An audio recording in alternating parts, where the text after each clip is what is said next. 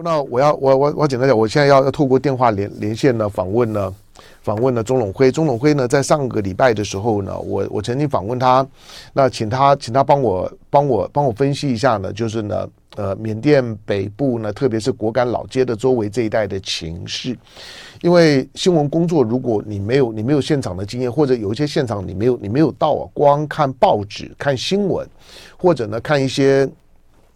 看一些呢，其他的其他的媒体的同业的一些的解解读是不行的，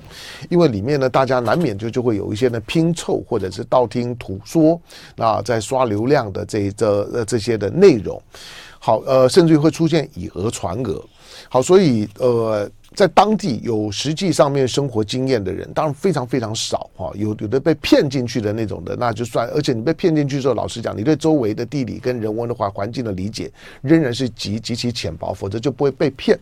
好，在我在我认认识的人里面来来讲，在台湾甚至在华人圈子里面来讲呢，在当地，因为他的后半生啊，其实大概大概有一半的时间呢，都都是在呢泰北，然后现在都在缅缅北的这个这个区域。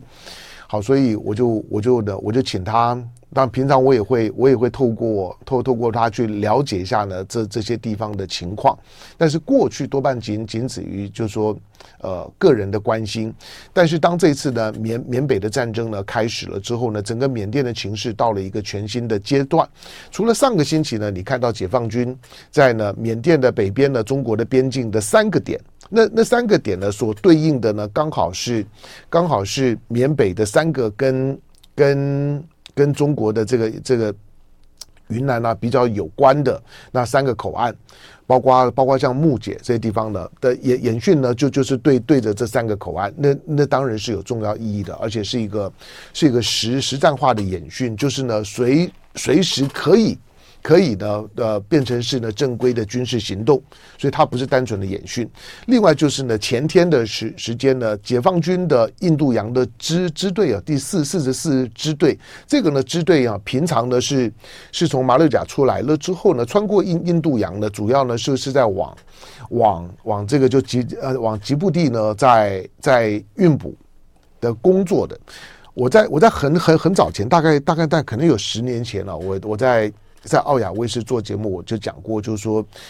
以以中国的解放军的海军呢，现在的规划，以他的以及他的建军的速度来来看，很快的，中国的解放军的海军在印度洋一定会有一支常驻的，起码三三三艘舰艇以上的舰队。那那个时候呢，还没有像是吉布地呢这么的成熟的环境。但是这一次呢，这个四四四十四支队呢，它竟然停靠在缅甸的港口了，在缅甸靠港，在缅甸靠港这个动作跟北边的军事演习的动作显示呢，这次缅甸的内部的情势比想象中要复杂很多，因此呢，解放军的海陆两边并进，开始呢在靠近缅甸。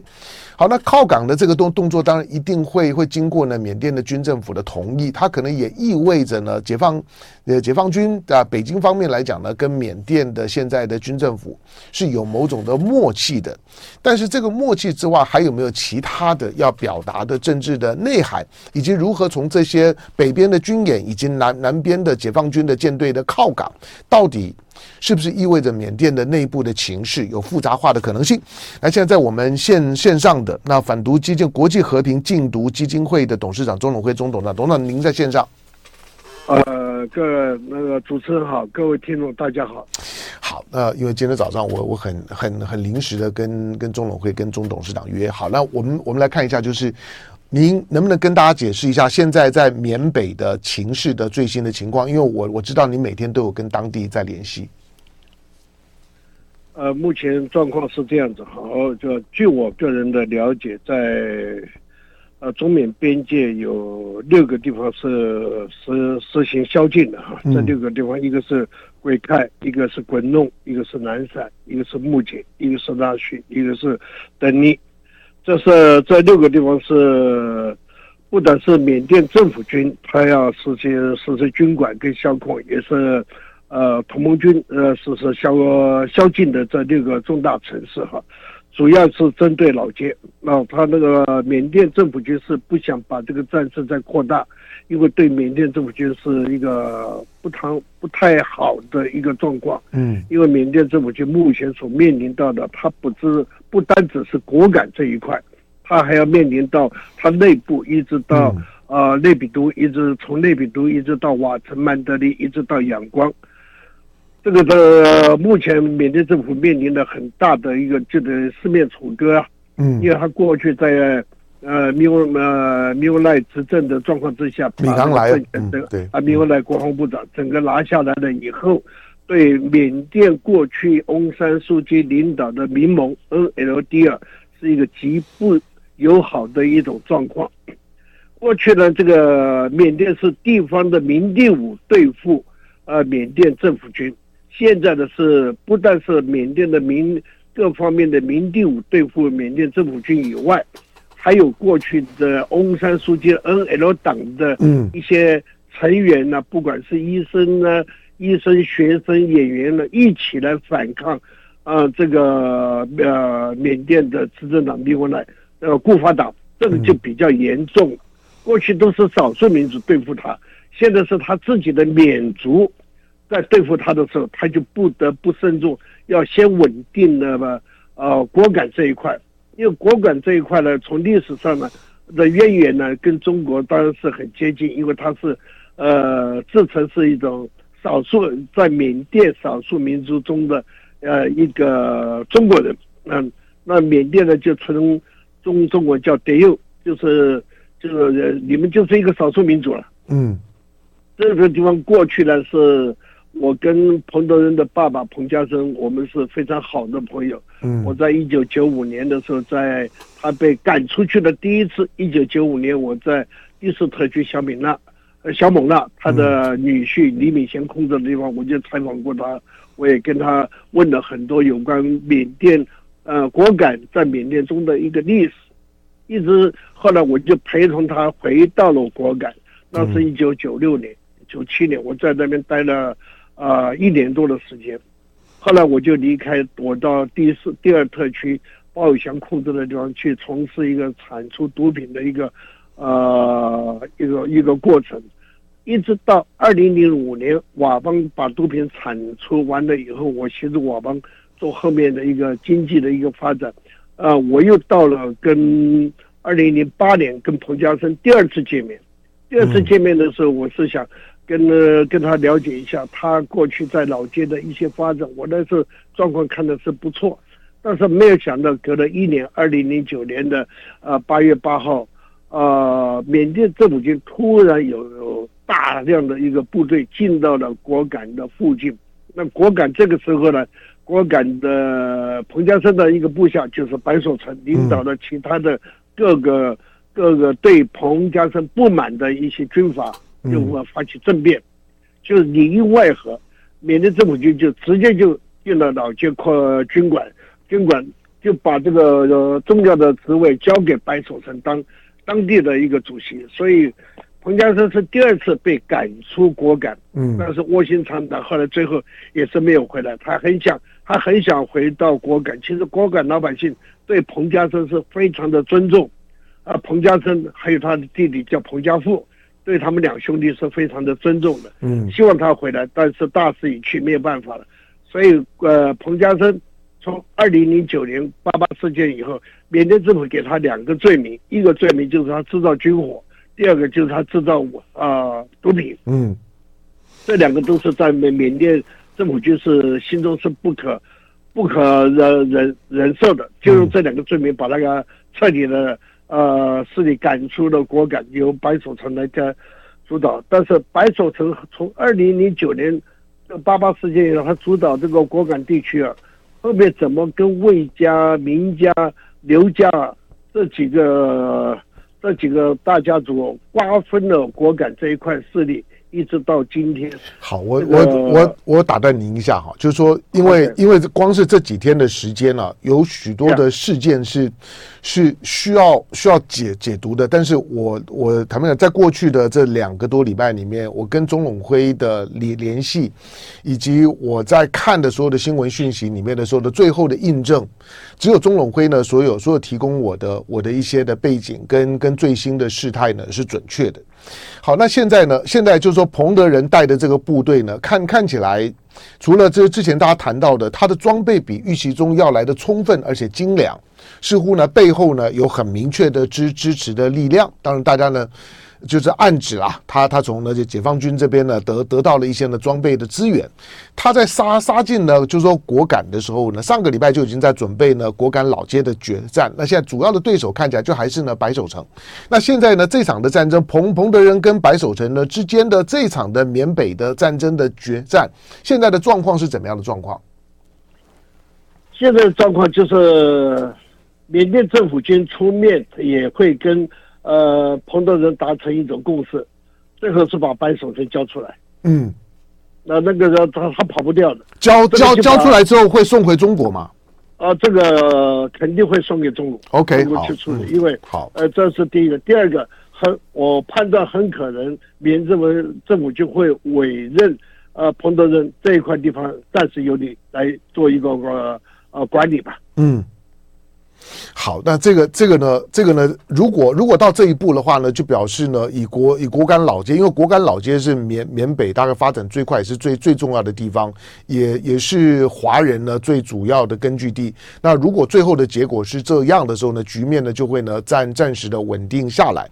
好，我我我我我现在要要准备进广告，广告回头之后呢，我继续呢连连连线呢连线呢国际呢和平禁毒基金会的董事长钟永辉，我我接下去我再请教您那。解放军的这这支呢三艘舰的舰队的靠靠靠港靠角飘港，为什么？好，来咱们的听众朋友，不管在哪里，跟大家呢说说早安。那我在上一次连连线呢连线钟龙辉的时候，钟龙辉上上次来到节目的现场，那我看到有一些的有些听众朋友的留留话，就是说在在想想象，就钟 lon 辉为为为什么会这么的特别，会在。会在台湾，然后然后倾家荡的荡产，他他真的倾家荡，把房子都都卖了，投入到了反毒的行列。那个那个故故事说来话话长，如果你有机会呢，看到呢，他他写了一本小小书，里面有稍微的提提到了，甚至于呢，有很长时间呢，连孩孩子呢都都不认他，因为他在家的时间非常少。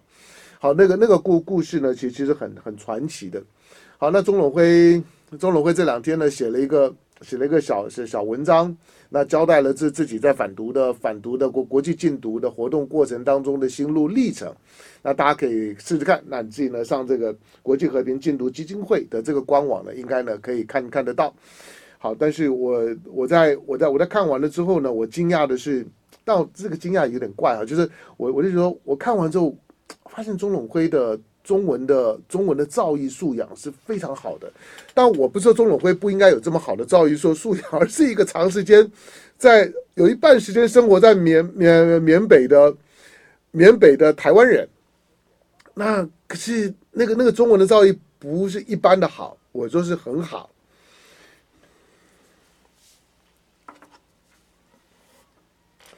好了，欢迎回到飞碟联播网飞碟早餐，我是谭家龙。那待会儿呢，九点半钟呢有震惊龙凤配啊啊呃，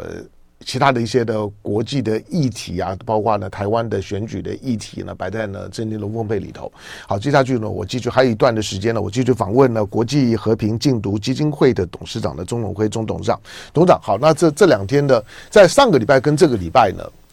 我我我觉得这个是很重要的很重要观察，因为因为。解放军呢，从一九七九年之后，严格讲就不打仗了。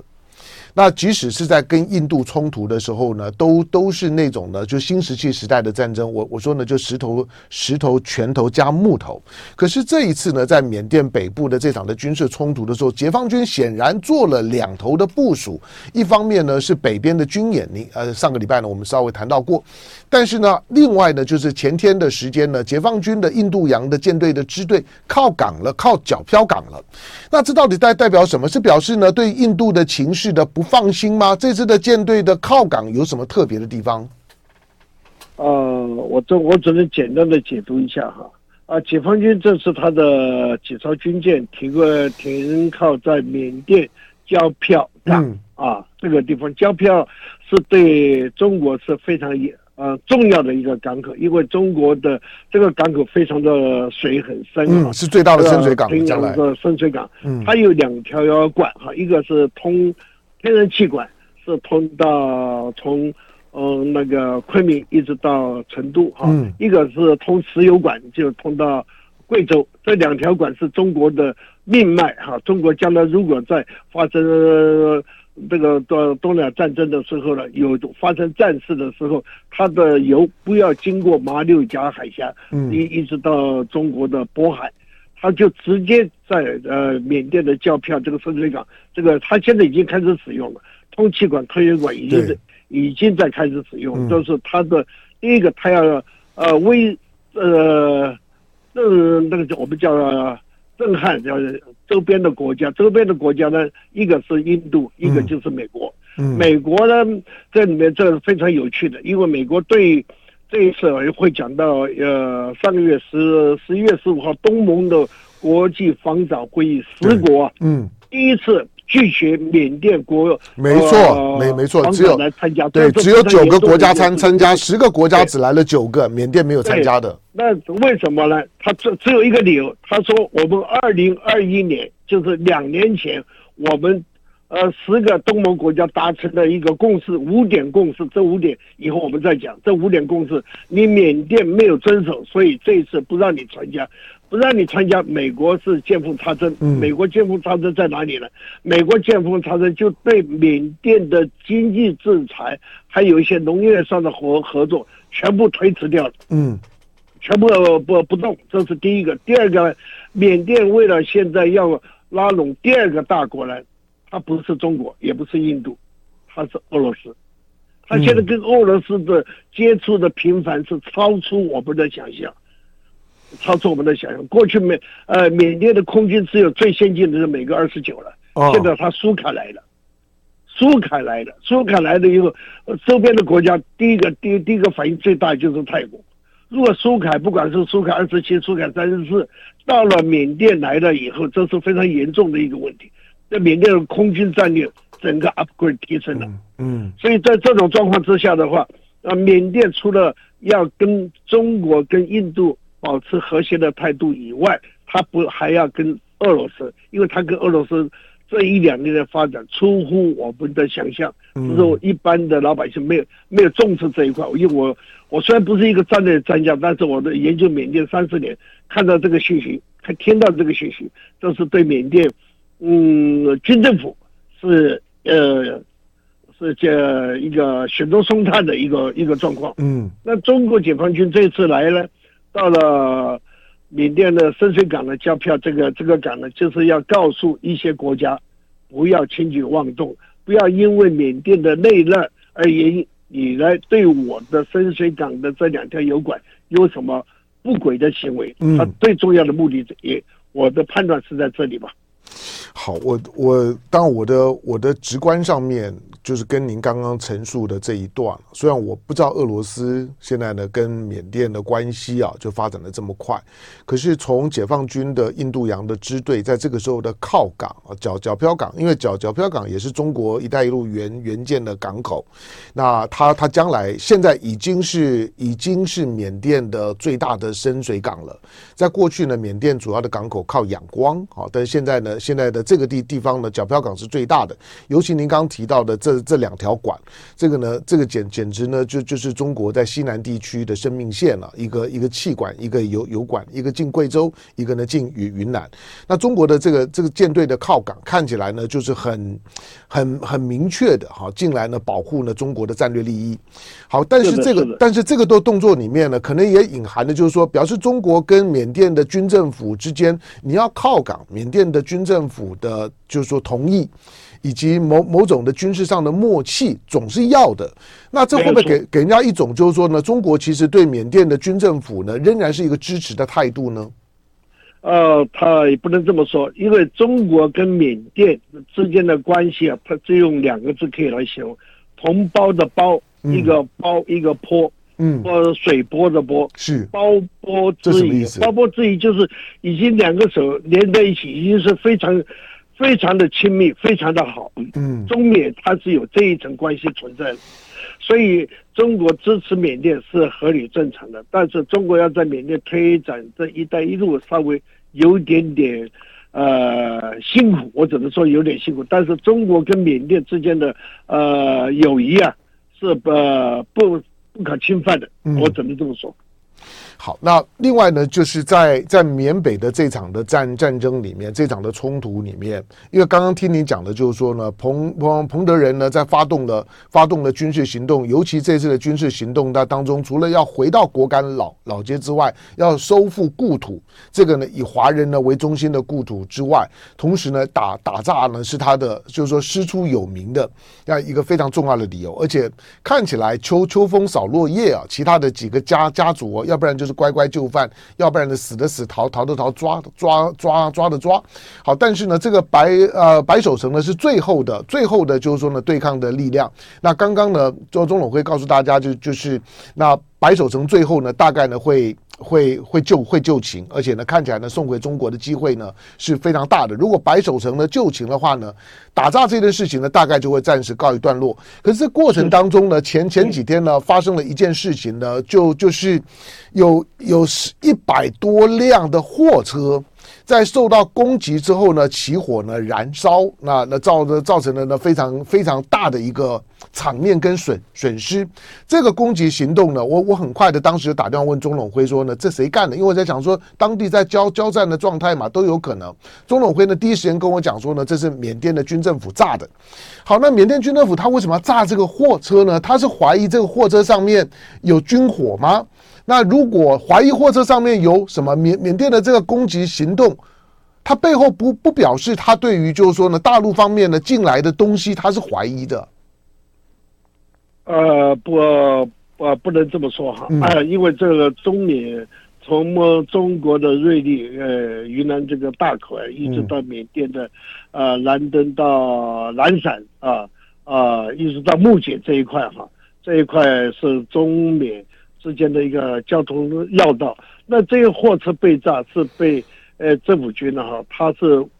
误判误判这个地方有重要的一些反民盟的一些部队，我我这个据点在这里，所以这些大货车我们在网站上我们也看到，呃，对缅不管是中国还是缅甸的经济上的损失是很大的，嗯，那不不代表上面有我什么重要的武器，那倒不是。只是把你一些经济的命脉把你摧毁掉，嗯，让你不说这个地方的经济停滞了一段时间吧，只能这么说，好吧？嗯、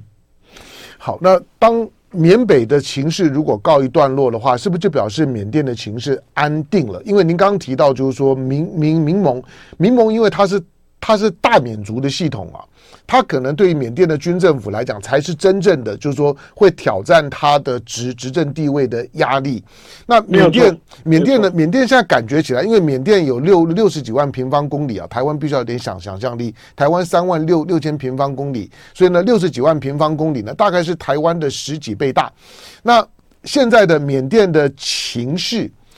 呃，会不会开始到了一个群雄并起，然后呢，会开始进到了一个长期混乱？呃，我感这一块地方，缅甸政府希望他们先稳定。你北方这几个特区啊，还是维持你的现状，你们自治。呃，只要不起不起冲突，我们之间不起冲突，由你们自己去自治。那缅甸政府最大的引诱就是刚刚那个。呃，主呃主播你所讲的是他自己的缅族，嗯、因为缅甸这个国家，它有一百三十五个少数民族，嗯，它比中国还要多哦。OK，它一百三十五个民族里面，呃，差不多有二十几个是直接跟他对抗的，嗯，他过去都可以应付这些不同的少数民族，虽然有一些小的呃战斗发生，不引起他很大的动摇。他现在最担心的就是他自己的缅族。出来的话是对他的威胁是很很大的，所以他要把重心的整个从那内比都一直到瓦城，一直到仰光，一直到呃南部的图瓦，到跟这泰缅交界的这这几个重要的城市，一直还有到呃若开跟孟加拉中间的一个呃这个回族跟穆斯林啊、佛教跟。呃，回教的一个冲突，这几个大的区域，他能控制得好的话，他的军政府的呃权力还是掌握在手上。他现，但是他现在要把全部的精神集中在他的呃这几个缅族反抗的呃反抗部队上面，对果敢呢，只要你们把那边解决好了，稳住了，我还是让你们那边由你去管理吧。嗯。好，那我们我们再再回到缅缅北，因为果敢的这个区块啊，不管不管是彭德仁啊、白白守城，那你听也知道，他们都都是从名字就知道这些都是汉人，那。当当彭彭德人呢，如果呢回到了果敢地地区，果果敢稳定了，因为前两个礼拜我在和我在和钟永辉呢钟董事长在聊的时候呢，其实那个时候呢，钟永辉跟我讲说，唯一不确定的就是呢，缅甸军政府愿不愿意把果果敢老街的这个控制权呢交给彭彭德人。那要不要认可呢？就是说，彭德仁对这个地方呢重新的掌权，但是这里面还有一个问题，就是这是我我文化问题，因为这一次的这次的果敢的果敢地区的内战呢、呃，我相信缅甸军政府也会感觉到呢，就是北边中国解解放军在里面扮演了一些角色。不管是之前的公安，或者是在在冲突发生之后的解放军，那对于对这件事情来说，它会影响到果敢未来的政治态度吗？就果果果敢会有会有会有进一步的亲亲中，然后呢反缅甸，甚至于诉求独立的可能性吗？哦，那不可能。这个如果是果敢呃恢复了彭德仁恢复了这个地方的安定。他还是以安定为主，他不会独立。嗯，如果他独立，就踩到缅甸政府的底线了、红线了。嗯，那是不允许的。就像过去昆沙当起伏有同样的一个状况会发生的。嗯，那中国也不希望果敢独立，因为这个地方已经是缅甸的领土了。如果中国支持果敢独立，就是干涉他国的内政，中国是不会这么做的。嗯啊，一个大国他不会这么做，他也会呃希望你果敢。呃，跟我中缅边界南散的靠近临沧这一带的呃经济贸易维持正常化，呃互相发展，那对我的一带一路是有帮助的。所以中国绝对不会允许，呃果敢独立啊，或者第二特区佤邦独立啊等等，他中国不会做这种事情的。嗯，好，那。中国中国在在这件事情当中会有会有进一步的动作嘛？就是如果果敢稳定下来了之后，边境稳定了，那看起来中国中国对于缅甸的缅甸这一波的动荡的初步的目标就达到了。那中国接下去会扮演什么角色？那在经济上也许会给他一些资源吧，因为这个战争来以后，对当地的一个叫不管是建筑啊、道路啊。还有学校啊、医院的破坏是相当厉害的。嗯，那中国会象征性的给他一些经济上的一些资源，这个我相信中国会做的。嗯，也是呃，第一个也做给缅甸政府看，那这个地方已经是战后了，和战后恢复它的平静，恢复它当地过去的重建。这个地方战争发生的事情，老百姓是很辛苦的。嗯，中国愿意伸出这个援手，也是告诉给。缅甸政府，我愿意为协助你做这些地方建设。嗯，好，那这、呃、这波这个上面是可以做的。这波的这波的冲突如果告一段落的话，是不是意味着就是说缅北的这个诈骗势力就结束了？呃，还不一定，